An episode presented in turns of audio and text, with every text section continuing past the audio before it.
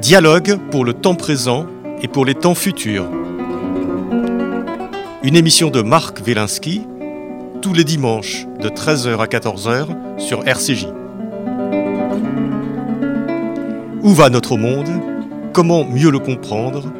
Que puis-je faire pour l'améliorer? Que m'est-il permis d'espérer? Une émission proposée avec la Fondation du judaïsme français. 01 53 59 47 47. Aujourd'hui, tempête dans le bocal avec Bruno Patino.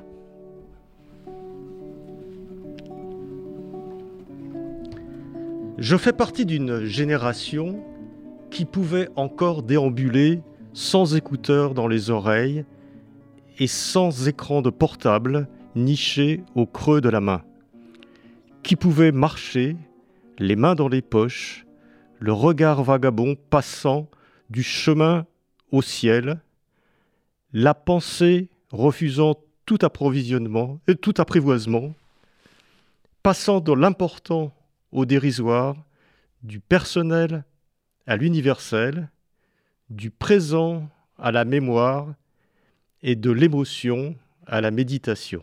Bruno Patino, bonjour. Euh, Bruno Patino, euh, vous euh, venez nous parler aujourd'hui de, votre livre Tempête dans le bocal.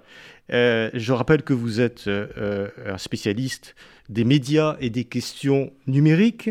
Vous êtes président d'Arte et vous avez écrit, publié il y a quelques années un livre extrêmement remarqué qui a été un grand succès qui s'appelait euh, La civilisation du poisson rouge et qui traitait un petit peu de notre, euh, du marché de l'attention. On va en reparler, de la fait, fait euh, que le numérique a capté ce marché de l'attention. Et vous revenez maintenant avec ce livre Tempête dans le bocal, euh, puisque c'est un peu la suite. Qu'est-ce qui se passe dans ce bocal? Où en sommes-nous par rapport au numérique? Et j'ai choisi d'introduire par cette, euh, par cette euh, constatation un petit peu mélancolique que vous faites au cours du livre en disant que effectivement maintenant, et, ça depuis peu de temps, depuis à peine une génération, lorsqu'on marche dans la rue, on marche la nuque baissée sur nos smartphones euh, et, euh, et, on ne marche plus euh, le nez au vent ou en regardant le ciel ou en regardant les autres. Et qu'est-ce qui s'est passé? Qu'est-ce qui s'est passé? Qu'est-ce qui nous est arrivé, Bruno Patino?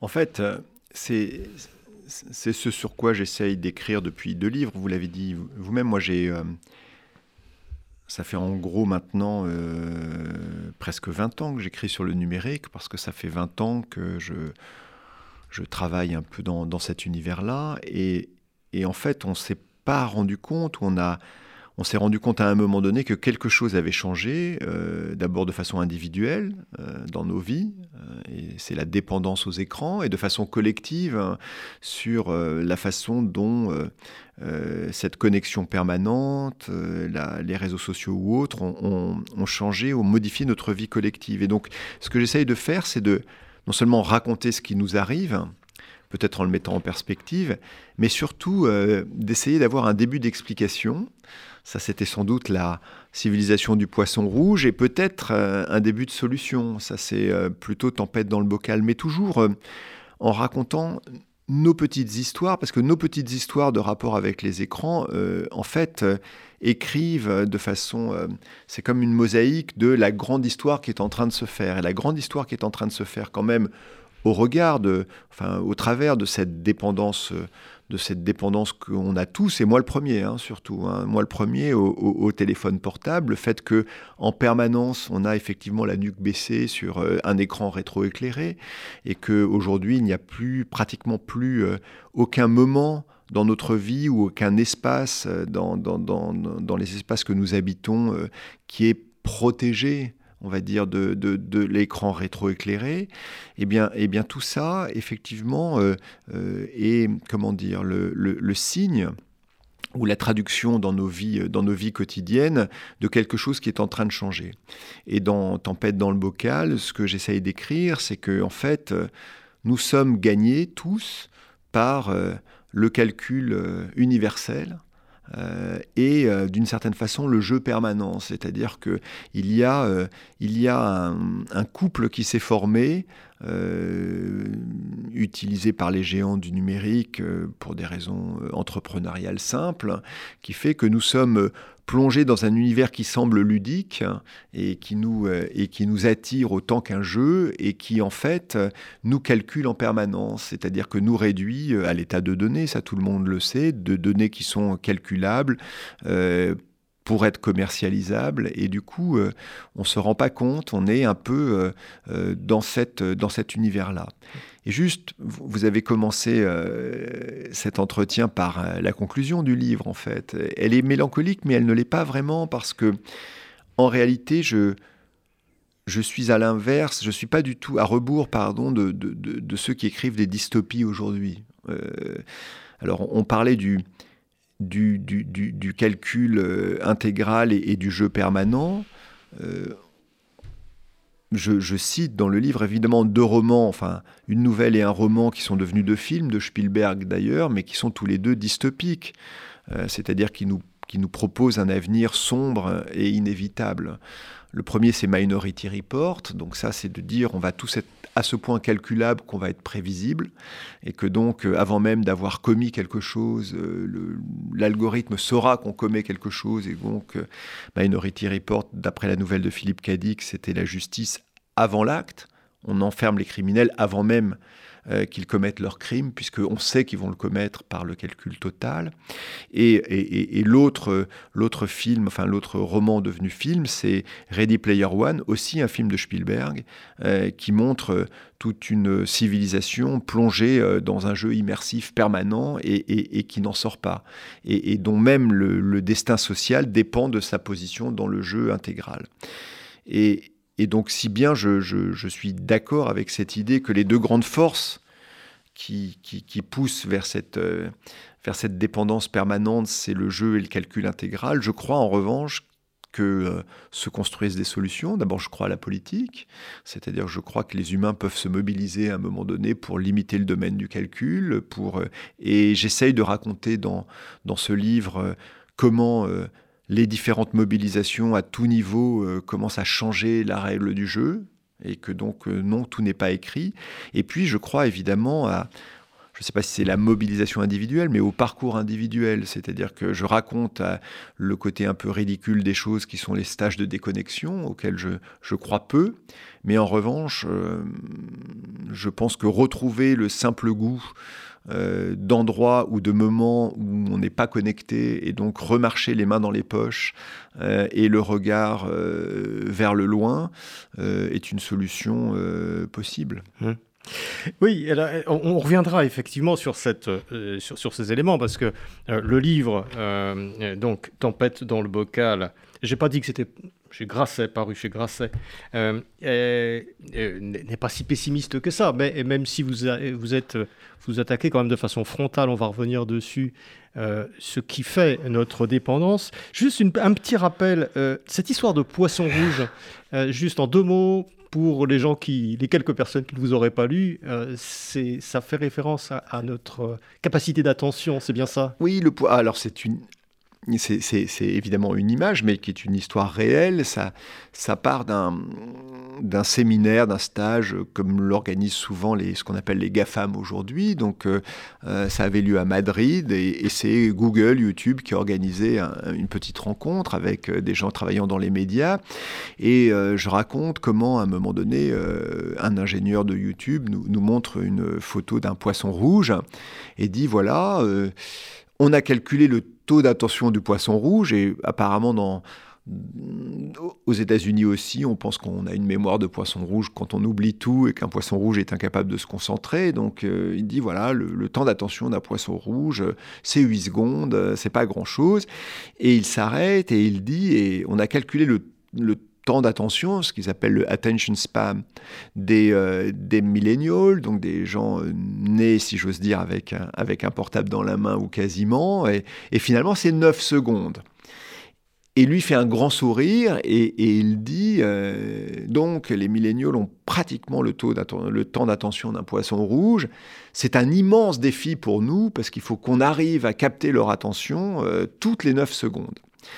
Et là, je m'aperçois qu'il euh, y a une très grande, j'allais dire, différence dans la salle entre ceux qui disent oui, c'est un défi, il faut qu'on continue à sursolliciter l'attention des plus jeunes parce que leur attention diminue, et ceux qui sont consternés en se disant mais qu'est-ce qui s'est passé de l'attention et de la concentration? Alors, pour être très franc, je ne suis pas éthologue donc, euh, et, je ne suis incapable de savoir si un poisson rouge vraiment se concentre pendant 8 secondes. Euh, donc c'est une, image que j'utilise. J'imagine que Google a fait ses calculs. Mais, effectivement, euh, c'est une histoire de poule et d'œuf, cette histoire. C'est-à-dire que, encore des animaux, vous allez me dire. Mais, évidemment, je raconte une anecdote dans l'autre livre. Quand j'ai commencé à faire du numérique, la première fois que quelqu'un est venu euh, nous proposer, vous savez, la solution technique de faire une alerte sur le portable. Euh, bon, c'était il y a plus de 20 ans, et, je me souviens très bien qu'il a dit, euh, on a fait des calculs, on a interrogé les gens, vraiment pas plus d'une alerte par semaine. Et mettez-vous d'accord avec vos collègues, concurrents, autres journaux, moi j'étais dans un journal à l'époque, répartissez-vous les alertes pour que quelqu'un ne reçoive pas plus d'une alerte par semaine, sinon ça va le fatiguer et il va trouver que vous êtes très intrusif dans sa vie. Aujourd'hui, euh, la moyenne, c'est plus de 50 alertes par jour, qu'on reçoit tous. Et, vous savez, c'est comme la grenouille qu'on porte à ébullition dans l'eau, on ne s'est pas rendu compte. Donc nous sommes en permanence sursollicités et donc notre attention est en permanence hachée par des sollicitations numériques. Et donc notre taux d'attention, évidemment, a baissé. ça, c'est une phrase clé quand même. Vous avez dit, on, ne s'en est pas rendu compte. Pourtant, ça a été rapide, parce que nous avons tous les deux un certain âge, moi un petit peu plus. Et on a connu la, majorité de, notre vie, nous l'avons passé sans portable. Et pourtant, nous en sommes victimes de cette sollicitation permanente du portable. Nous en sommes victimes au même titre que nos enfants et nos petits-enfants. Ah oui, c'est vraiment pas une question de génération. C'est-à-dire que franchement, l'outil, enfin, euh, je, parlais de ma propre dépendance à l'outil, euh, si vous voulez, c'est, on aurait tort de croire que c'est un problème qui ne s'adresse qu'aux plus jeunes. Euh, il s'adresse à tous. Oui, parce que, encore une fois, je, raconte ça dans La civilisation du poisson rouge. en fait, il s'est passé c'est ni la technologie ni un complot mondial, c'est quelque chose, hélas, d'une simplicité, si j'ose dire, euh, enfantine qui s'est passée. Mais, mais qui s'est mise en place sans que vraiment personne ne le décide à un moment. Qu'est-ce qui se passe? Vous avez des grandes plateformes à un moment donné qui se... Euh, qui euh, s'installent euh, dans un univers horizontal et qui vont, entre guillemets, euh, développer un service, donc une société de services comme il en existe beaucoup. Donc l'une va vous proposer de, de, donner des solutions à vos recherches, l'autre de vous mettre en relation avec des amis, la troisième de vous faire participer à une sorte d'agora, en tout cas c'était l'idée au départ, universelle, je parle de Twitter, la quatrième de partager des photos, etc. etc. Et donc, c'est tout ça, c'est très bien. Euh, on met en relation les uns avec les autres. Et puis, à un moment, euh, vous avez euh, l'introduction en bourse. Il faut bien vivre, il faut avoir un modèle économique. On a, on a du mal à croire aujourd'hui, mais il y a eu tout un moment du numérique, on va dire entre 1998 et 2003-2004, hein, où on était dans une telle nouveauté technologique que euh, le chiffre d'affaires ou le business model n'avait aucune importance. La première bulle qui a éclaté en 99, j'ai l'impression de parler des temps préhistoriques, puis la seconde vague d'introduction en bourse, c'était simplement, euh, euh, on voyait le nombre d'utilisateurs que vous aviez. Puis à un moment, bah, il faut trouver comme toute société, toute entreprise, un chiffre d'affaires et un modèle économique. Et moi, j'appelle ça l'aiguillage. un moment, quel aiguillage s'est-il passé? Il a fallu choisir un modèle économique. Et là, vous pouviez avoir euh, trois modèles économiques possibles. Et euh, je vais être très très simple. Un, le modèle de dire euh, on reste, j'allais dire, collaboratif, coopératif. c'est le modèle Wikipédia. Bon, il n'est resté que ce modèle-là, en fait. Il y a comme grand site collaboratif dénué, parce qu'il s'est jamais introduit en bourse ou autre, il y a Wikipédia. Bon. Il pouvait y avoir un modèle pour abonnement.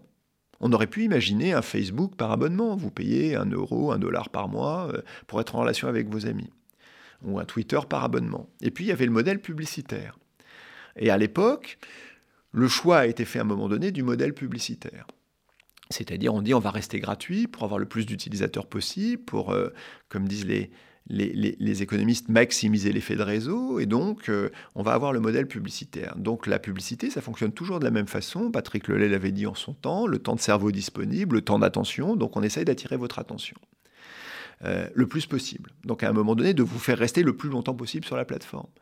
Quand vous avez une plateforme par abonné, l'enjeu c'est d'avoir le plus d'abonnés possible. Après qu'il reste une seconde, deux heures ou cinq heures, euh, c'est pas un enjeu. Quand vous êtes sur le modèle publicitaire, l'enjeu c'est que les gens restent le plus longtemps possible. Donc soient le plus, pardon, addict possible à l'endroit que vous développez. Or, il se trouve que le numérique pouvait rendre beaucoup plus addict que la télévision pour trois raisons. Je vais être rapide. La première, c'est qu'avec l'invention du smartphone en 2006, vous pouvez être connecté en permanence dans tous les endroits euh, où vous vous rendez, euh, alors qu'un téléviseur ou autre, euh, ben, c'est dans le salon, on l'emporte pas dans son lit, quelquefois c'est dans la chambre à coucher, on l'emporte pas dans le métro, etc., etc. Donc la première chose, c'est que la possibilité d'attirer votre attention n'était plus limitée ni dans l'espace ni dans le temps. Première, première différence majeure. Deuxième différence absolument majeure, c'est que toutes ces sociétés numériques connaissent des choses non pas sur vous à peu près. Hein, une télévision, c'est à peu près qui la regarde, la moyenne d'âge, à peu près. C'est des euh, catégories, quoi. Des la catégorie, voilà, des groupes. voilà, plutôt euh, des femmes de tel âge, plutôt des hommes de tel âge, plutôt des gens de telle catégorie socio-professionnelle, de tel niveau d'études. Le numérique, c'est individuellement qui euh, le consulte, hein, et c'est beaucoup de choses sur cet individu les données, euh, les données que l'on donne sans le savoir aux plateformes quand on se connecte avec elles. Facebook, c'est tout si je suis de mes goûts et de mes comportements. Google, c'est énormément de choses de ce qui m'intéresse et des recherches que je fais dessus. Twitter, c'est énormément de choses, euh, euh, des groupes auxquels je participe et donc des sujets qui m'intéressent, Amazon etc. Amazon, c'est tout de tout, euh, puisque c'est aujourd'hui, je pense, le, le, le, GAFAM le plus puissant en réalité, etc. etc. Et donc, vous aviez des, des, des, des, des personnes qui ne s'adressaient plus à des groupes humains ou des masses, mais à des individus, donc qui étaient capables d'essayer d'attirer l'attention de chaque Et enfin, je finis par là, vous avez eu en plus des outils qui étaient capables d'utiliser euh, un certain nombre de données des neurosciences. Donc je raconte ça, c'est dans la civilisation du poisson rouge, comment et, de façon pas du tout secrète, hein, c'est public, référencé et autres, et même admis, euh, comment à un moment donné, euh, on organise par exemple le mécanisme de récompense aléatoire pour structurer une plateforme. La récompense aléatoire, vous savez, c'est comme ça que marchent les machines à sous des casinos. De temps en temps, vous gagnez. Souvent, vous perdez. De temps en temps, vous gagnez un petit peu. Très rarement, vous gagnez beaucoup, mais vous ne savez jamais ce qui va arriver. Et je reparle, mais là, on n'a pas le temps, de, de l'expérience de, de Burrus Skinner avec la souris euh, et le distributeur de nourriture, et pour montrer euh, que euh, à Stanford ou ailleurs, on s'est dit, tiens, les mécanismes de récompense aléatoire, d'effet de complétude ou autres, hein, peuvent rentrer dans le design, ce qu'on appelle depuis maintenant, euh, depuis deux ans ou trois ans, le livre là à trois ans, le dark design, c'est-à-dire euh, le design, peuvent avoir des mécanismes pour vous rendre un peu plus addict. Et ça marche très très bien.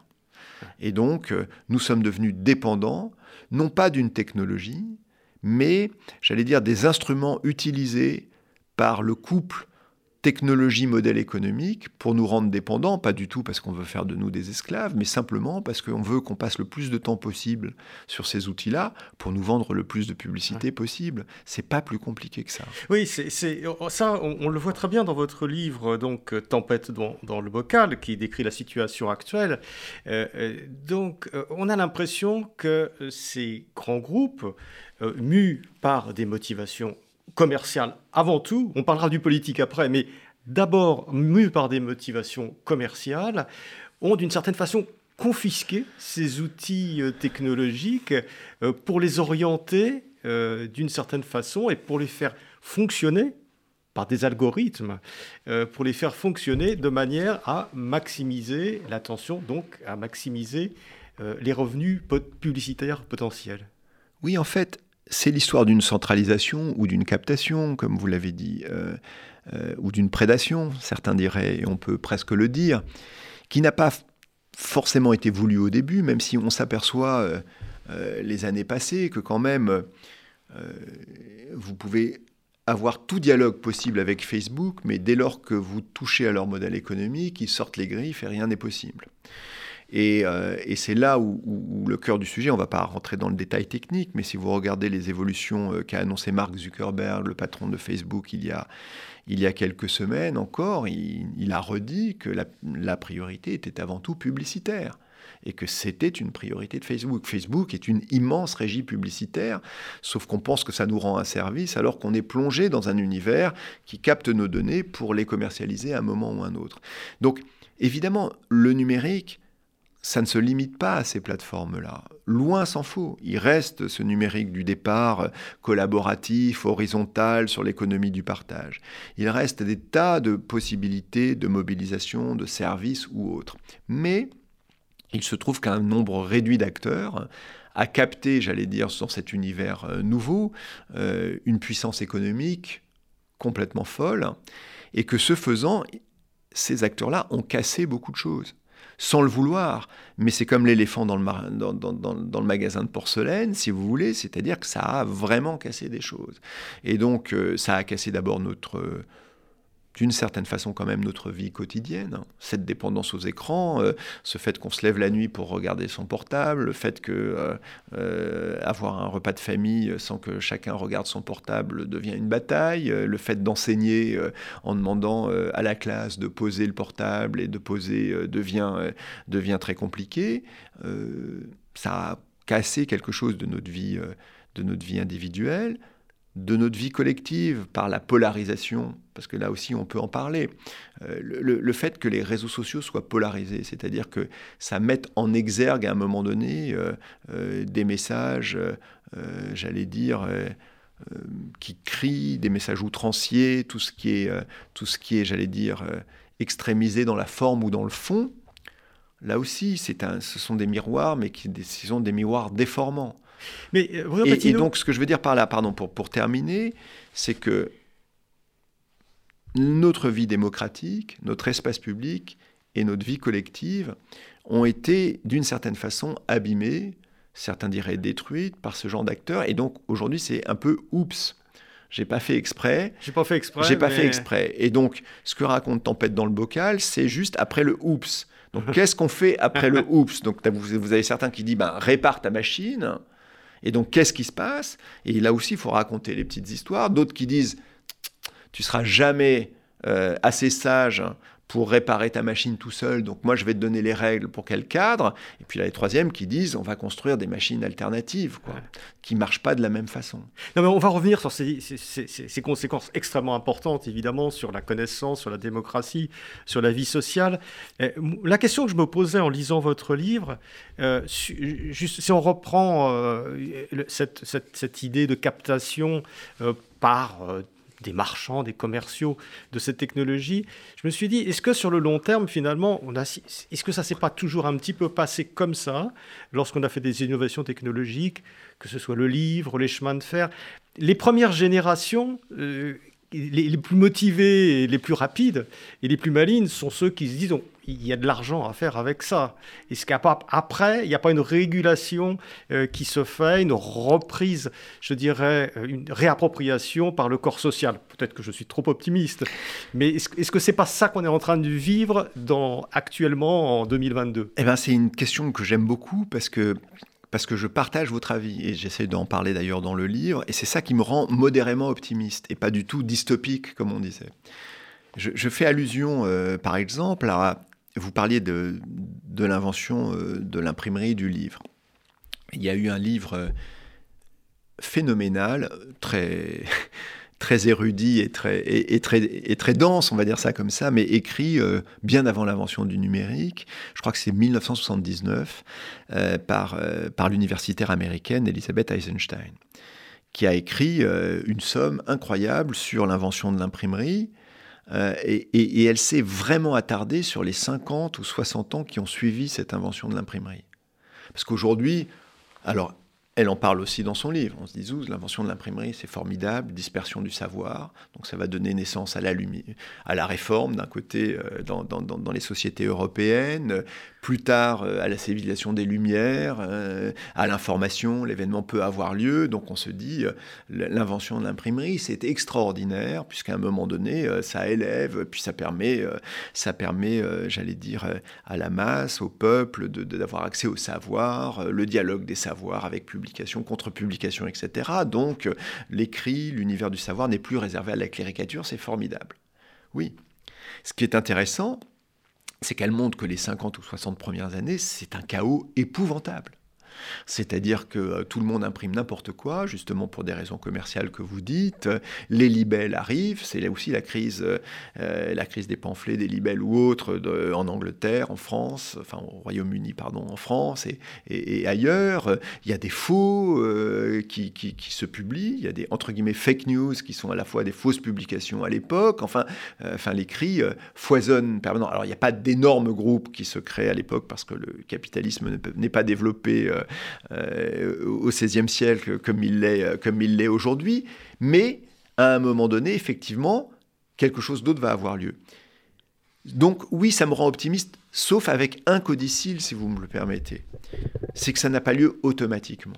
Parce qu'on pourrait dire la même chose de l'invention, euh, j'allais dire, de la société industrielle. Fin du 19e, euh, il y a eu une très forte concentration du capital à un moment donné. Euh, les enfants travaillent, les, les, je veux dire, il n'y a pas de régulation du travail, il n'y a aucune limite au monopole, aux concentrations de capital, etc. C'est qu'à chaque fois, oui, tout ça, non pas rentre dans l'ordre, mais un ordre se bâtit autour de tout ça, mais ça n'est jamais automatique. Et donc s'il y a vraiment dans les deux, livres que vous avez mentionnés une certitude qui est mienne, c'est que ça ne se fera pas tout seul. C'est-à-dire que l'autorégulation ne viendra pas uniquement parce qu'à un moment donné, ceux qui se disent oups vont euh, rentrer dans le rang en se disant on va être calme, etc. Il n'y a, si vous ne mettez pas de limite à un moment donné, euh, pardon, à la cupidité humaine, elle ne s'autorégule pas. Et surtout, elle ne viendra pas des GAFAM, en tout cas des GAFAM seuls. Comment voulez-vous demander à une société commerciale hein, de limiter à un moment donné son chiffre d'affaires par elle-même, même pour des raisons éthiques? Pardon, là je suis peut-être négatif, mais je ne pense pas que ça arrive tout seul, sans l'intervention politique, du corps social ou autre. De la même façon que, j'allais dire, l'autodiscipline, c'est-à-dire qu'à un moment donné se dire, moi tout seul, je décide euh, que euh, euh, je me déconnecte à ce moment-là, etc., n'est pas aussi automatique que ça. Je pense que ça doit se discuter en famille. Je, parle dans Tempête dans le bocal un peu de, de, comment les pédiatres nord-américains, qu'est-ce qu'ils conseillent par rapport au dialogue, à la connexion. Je pense que ça se discute, j'allais dire, dans les micro-collectivités qui peuvent être les familles, les communautés, une classe ou autre, mais je pense que la déconnexion, ça s'apprend. Euh, ça ne vient pas tout seul. Donc je suis optimiste comme vous, c'est-à-dire je pense qu'on est dans ce moment-là, et quand je tempête dans le bocal, c'est ça pour moi aussi, c'est-à-dire que c'est à la fois la, pandémie qui nous a plongé dans l'écran total et absolu, et ça nous a sauvé beaucoup de choses d'ailleurs, hein. ça n'est pas que négatif. Et en même temps, donc ce moment du triomphe absolu, j'allais dire, euh, de ceux qui nous, de ceux qui nous, qui nous proposent et qui nous promettent la connexion permanente, c'est aussi paradoxalement le moment où le corps social, le corps politique et les individus que nous sommes prennent conscience de leur dépendance et commencent à se dire non, non, il faut que tout ça rentre dans un certain ordre. C'est une bataille. Quand vous voyez comment ça se passe, ça se passe pas si mal avec Google, avec Facebook, c'est très compliqué. Euh, mais il y a TikTok qui a arrive maintenant euh, et, et, TikTok euh, chez nos ados, c'est ultra, euh, c'est enfin ça provoque des dépendances assez fortes, si vous voulez. Et puis c'est des formats courts, ludiques certes. Qu'est-ce que ça veut dire d'un espace public qui est aujourd'hui structuré par TikTok? Oui, parce que aussi, on a l'impression quand même qu'il y a eu une certaine prise de, de conscience, notamment au niveau politique. des, des, des, patrons même du numérique qui, qui, ne peuvent plus dire comme avant nous, nous sommes neutres. Notre système est neutre et finalement on fait que transporter, on est les postiers, on, dépose les lettres et, ce qu'il y a dans les lettres, euh, ce, n'est pas notre affaire. On sent bien qu'avec les dérives qu'il y a eu euh, euh, au niveau du net sur les fake news, sur etc., sur tout ce qu'on qu'on voit, tout ce qu'on constate tous les jours, on voit bien que leur discours a un petit peu un petit peu évolué quand même. Bah, ils n'ont pas eu le choix. L'image du facteur, euh, je, la décris dans le livre, eux ils disent toujours, euh, vous pouvez recevoir à un moment donné une lettre d'amour, hein, vous n'allez pas embrasser votre facteur, il y est pour rien, il vous a, il vous a envoyé un facteur. Si à un moment donné vous recevez une lettre d'insulte, vous n'allez pas cogner votre facteur, il a juste transmis la lettre. Nous ne sommes en neutralité du net, ce qu'on appelait que des facteurs, des messages. Euh, et donc j'explique là la section 230, etc. aux États-Unis, euh, sans, rentrer dans le détail, mais pour, expliquer d'où ça vient, même philosophiquement. Mais, en réalité, ils font pas ça. Quand vous leur dites, quand vous dites à, Mark Zuckerberg vous dites non, non, mais voyons bien les choses. Vous êtes un facteur, certes, mais il y a certaines lettres que vous distribuez mille fois à des gens qui ne l'ont pas demandé et il y a des certaines lettres que vous ne distribuez même pas à des gens à qui ça t'est adressé. Donc vous n'êtes pas du tout un facteur neutre. Mon facteur, il distribue euh, la lettre qu'on lui a demandé de distribuer à la personne à qui c'était destiné. Il va pas à un moment donné une lettre d'insulte qui m'était potentiellement destinée, la distribuer à 3000 personnes. Et c'est en cela qu'il n'est pas du tout neutre, le facteur. Et donc il y a cette idée qu'on démontre très bien. Hein, c'est, je prends l'exemple quand, quand Joe Biden, le, en juillet pardon, 2021, ou 2020, pardon. Euh, on, lui demande, 2021, euh, on lui demande euh, quel a été le rôle des GAFAM par, rapport, par rapport à la pandémie, et, il dit un truc très grave, il dit, il tue des gens. Vous avez un président des États-Unis qui dit, they kill people, il tue des gens. Et il dit ça parce que, je le raconte, on lui a donné une étude officielle qui montre que 12 personnes, 12 personnes, Hein, euh, Facebook, c'est plus de 3 milliards d'utilisateurs. 12 personnes euh, sont à l'origine de 56 millions de messages anti, euh, et complotistes reçus par, par, par des Américains, par, par les Nord-Américains. Et que surtout, plus de 70% de ces gens ont reçu ces messages, non pas parce qu'ils voulaient les recevoir, mais parce que l'algorithme les a poussés à s'abonner à ces comptes-là. L'algorithme complice voilà. de la dissémination Bien sûr. de, parce que l'algorithme c'est très très minoritaire. Oui, mais parce qu'elles attirent votre attention. Si, si, si je vous dis euh, il fait beau aujourd'hui, euh, c'est un message qui n'attire pas votre attention un peu. Si vous avez un message qui vous dit, euh, vous savez, même s'il est totalement loufoque, mais il y a des extraterrestres qui se livrent à des massacres dans les caves du 5e arrondissement de Paris, il va attirer votre attention. Et donc vous allez même le partager. Et donc commercialement et publicitairement, il est plus efficace, même s'il n'a aucun rapport avec la réalité. C'est pour ça que l'algorithme va le favoriser. Mmh. Non, non pas parce qu'il est idéologique. D'ailleurs, vous avez des universitaires américains qui se sont amusés à mettre des messages sur Facebook qui attaquaient Mark Zuckerberg de façon complotiste. L'algorithme de Facebook a disséminé ces messages-là. Alors, si c'était idéologique, se dit on attaque mon patron, euh, j'arrête. Non, c'est que bah, le message avait beaucoup de succès, donc il l'a disséminé. Ça prouve bien, si vous voulez, qu'on n'est pas du tout face à une volonté idéologique.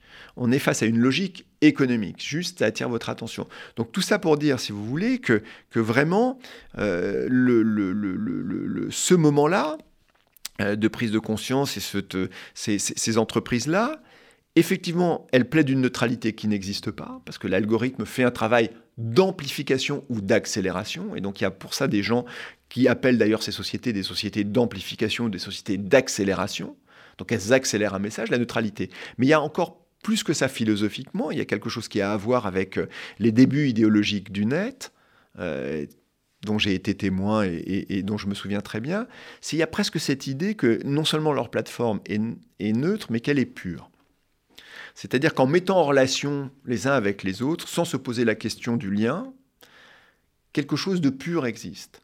Et donc, quand vous parlez. En fait, euh, c'est l'idée que la, la, vérité finit toujours par triompher par le nombre. Euh, oui, et, et, bon, ça, c'est des idées anciennes qui existaient au début, ce qu'on a appelé l'intelligence des foules, la sagesse des foules, l'intelligence collective. Et puis, même, vous pouvez remonter à Jefferson. Jefferson disait c'est très, très bien que des gens puissent mentir, parce qu'au total, la liberté d'expression, le premier amendement aux États-Unis, parce que face à un mensonge et une vérité, euh, c'est toujours la vérité qui l'emporte, parce que les gens sont rationnels et sont en recherche de vérité. Mais l'hypothèse comme quoi nous sommes rationnels et nous sommes en recherche de vérité en permanence, le moins qu'on puisse dire, c'est qu'on peut la mettre en doute. Et qu'en tout cas, les, temps actuels prouvent qu'on la met en doute. Mais il y a cette idée aussi chez les plateformes d'une certaine pureté, c'est-à-dire qu'elles sont pour la régulation quand c'est une régulation qui est leur frontière, qui a le droit de participer chez moi? Ah ben non, Trump, il vient plus. Ou ce message-là ne vient pas. Mais elle ne pense jamais, elles le savent très bien pourtant, euh, qu'il faut voir leur propre monde de fonctionnement, c'est-à-dire la propre accélération.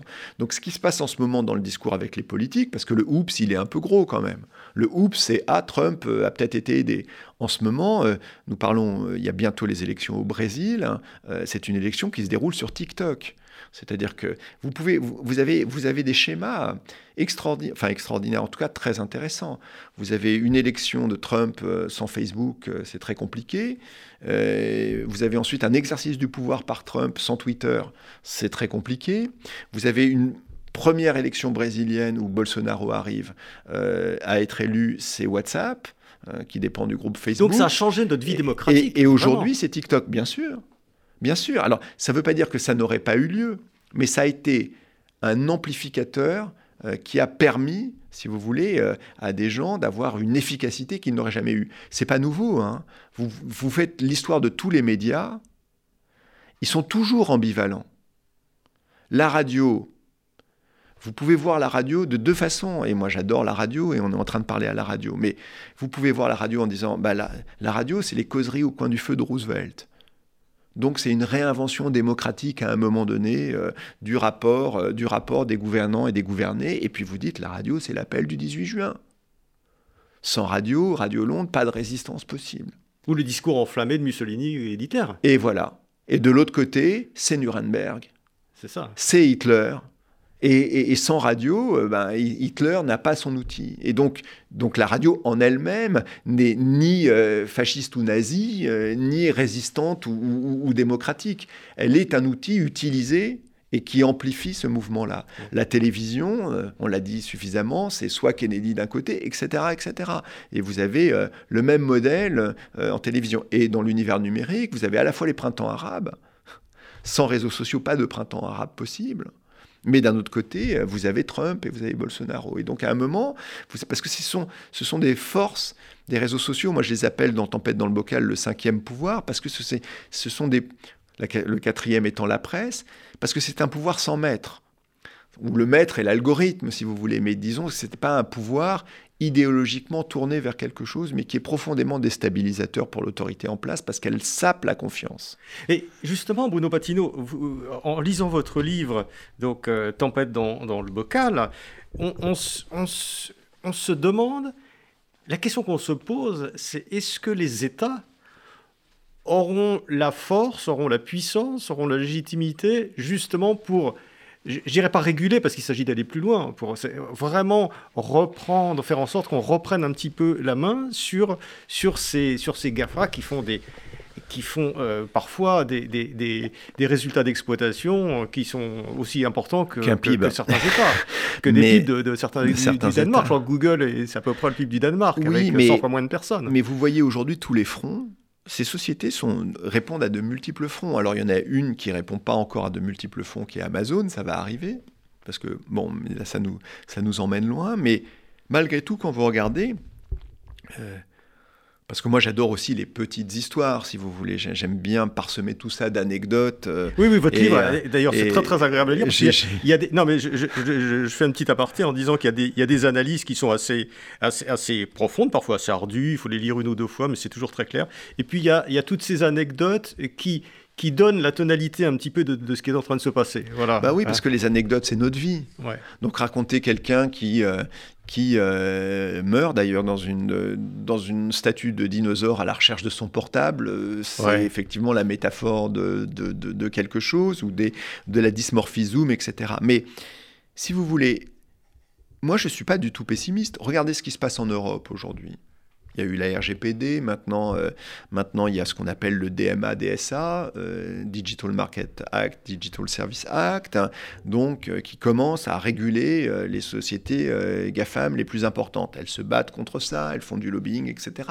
Le bras de fer est engagé. Vous avez un certain nombre de pays dans lesquels vous avez aujourd'hui des actions vraiment importantes pour ce qu'on appelle la responsabilité algorithmique. Euh, non pas la transparence des algorithmes, ça, ça veut rien dire. Enfin, en tout cas, moi, je suis absolument pas capable de regarder une formule algorithmique et penser ce qu'elle en pense. Et en plus de ça, il les modifie 58 fois par semaine, donc ça n'a pas de sens. la responsabilité algorithmique, c'est la même chose que euh, pour les, euh, comment dire, on, peut faire, on peut filer la métaphore avec ceux qui nous vendent de la nourriture.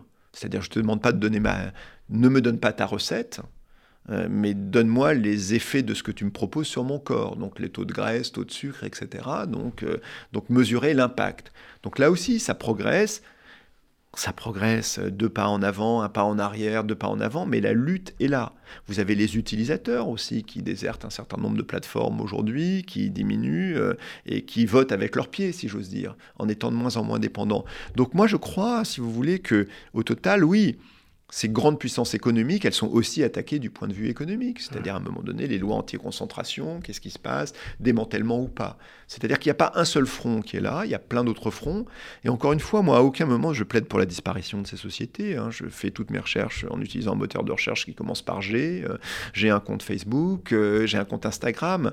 Ce que je crois, si vous voulez, c'est qu'on est dans le moment où euh, il faut qu'on les remette dans un encadrement de règles qui n'est pas un impact aussi négatif, involontaire certes, sur nos vies quotidiennes et nos vies collectives.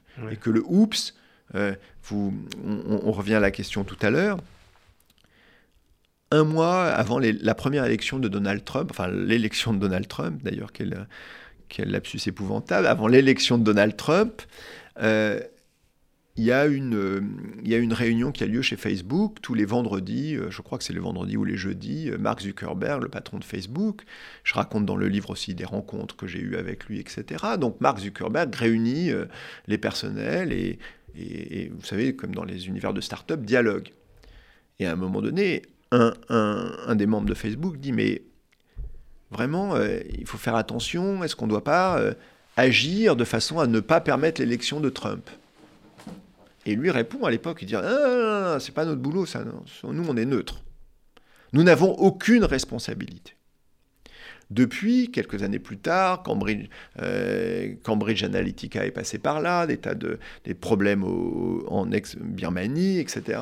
Donc il commence à admettre, on va dire, la responsabilité qui peut être la sienne sur les gens qui viennent sur sa plateforme ou les contenus qui sont là en essayant de les modérer il n'a pas encore admis sa responsabilité dans le mode de fonctionnement. Mais en même temps, la grande, la grande j'allais dire, créatrice de la, de la publicité ciblée ou autre, qui était Sheryl Sandberg, est partie du groupe aussi. Donc euh, il y a des modifications qui ont lieu, c'est assez intéressant. Mais alors ces, ces modifications, euh, c'est très intéressant parce qu'on parle de la petite histoire, et euh, comme c'est une histoire courte, très récente, on est encore en présence de certains pionniers du net. Et même le, euh, euh, Tim Berners-Lee, qui est le qui est le créateur du net, qui se disent mais, on, a créé une machine qui a été complètement pervertie et on a l'impression qu'il y a des, voilà, il y a, des, il y a des renégats, il y a des repentis. Il y a des repentis. J'appelle plus ça des, repentis que des, repentis, un peu comme dans la mafia. ça n'a pas tué la mafia hein, pour l'instant, mais il y a des repentis. C'est-à-dire que ça commence par ça, des gens qui disent, on, a été, on, voilà, ça, ça, ça va pas dans la bonne direction et qui évidemment par leur, notoriété et, par, leur, euh, par, par, leur connaissance du sujet euh, ont un poids considérable et essayent de créer des choses euh, en, dehors de ça. Est-ce que ça a des chances d'exister? Est-ce que les initiatives individuelles finalement peuvent quelque chose contre les, contre les GAFA? Oui et non.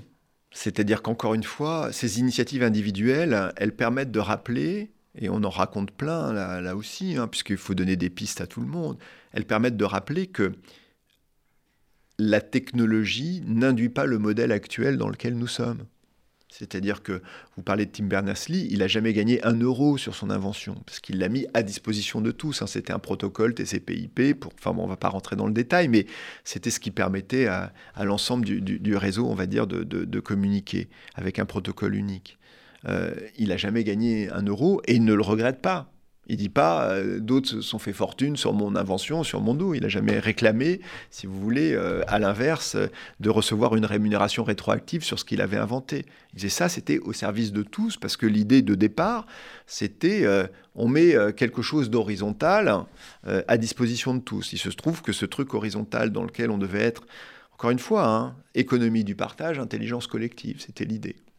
Euh, et une idée euh, à laquelle je tiens. Parce que cette possibilité-là existe. Donc aujourd'hui, il recrée des outils décentralisés, euh, tournés autour de l'intelligence collective et, de l'économie du partage, qui fonctionnent d'ailleurs. Mais ces outils-là, par essence, n'ont pas vocation à avoir la puissance que les autres ont eue, puisque ce n'est pas leur but. Leur but, c'est juste de permettre cette économie du partage et cette intelligence collective. Donc, n'est pas d'atteindre une puissance. Wikipédia, on l'utilise tous. Mais, ça n'a aucune puissance, Wikipédia. C'est universel parce qu'on l'utilise, euh, mais, mais, le modèle économique même collaboratif de Wikipédia n'a jamais donné et ne donnera jamais naissance à une puissance économique capable d'acheter n'importe quelle société dans n'importe quel pays à partir du moment où ça existe. Tant mieux. Mais bien sûr, tant mieux. Mais ce qui veut dire qu'évidemment, ça a une chance d'exister, de rappeler ça. Ça n'a pas une chance à un moment donné de menacer la puissance économique des GAFA. Mais c'est là où les États, ou euh, euh, les, les, organisations euh, supraétatiques, ou, ou, l'Europe, ou d'autres, ou, les utilisateurs par milliards interviennent parce que ce sont eux en réalité. Si le, le jour où, bah, c'est d'ailleurs le cas, le nombre d'abonnements, d'abonnés de Facebook diminue un peu euh, et, le temps passé oui, C'est pour aller vers les, chez les concurrents. Qui sont, non, c'est pour aller chez eux-mêmes, c'est-à-dire sur Instagram ou WhatsApp. Donc ils sont encore euh, à la maison. Mais le jour où vous démantelez, ça pose un problème. Donc voilà. À Bruno Patino, euh, merci. On pourrait, on pourrait parler très très longtemps, mais je, je, renvoie les, les, les, auditeurs et les téléspectateurs, puisque nous sommes sur YouTube, sur, à votre livre, donc Tempête dans, dans, dans, le bocal, chez Grasset pour euh, comprendre un petit peu tout ça, remettre en perspective euh, cette, euh, ce moment je j'appellerais comme ça du numérique très particulier qu'on est, qu'on est en train de vivre. Et voilà, on, a quand même réussi à parler 55 minutes tous les deux, de façon concentrée, sans consulter notre portable. Donc on n'est pas si addict que ça. C'était difficile, non? C'était difficile. non, non, c'était, c'était très bien. Merci beaucoup. on est, Merci, arrivé. Merci Bruno Patino. Merci beaucoup. Merci.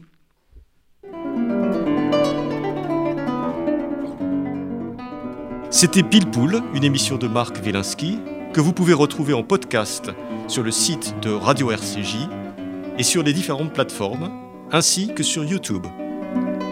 À dimanche prochain, 13h.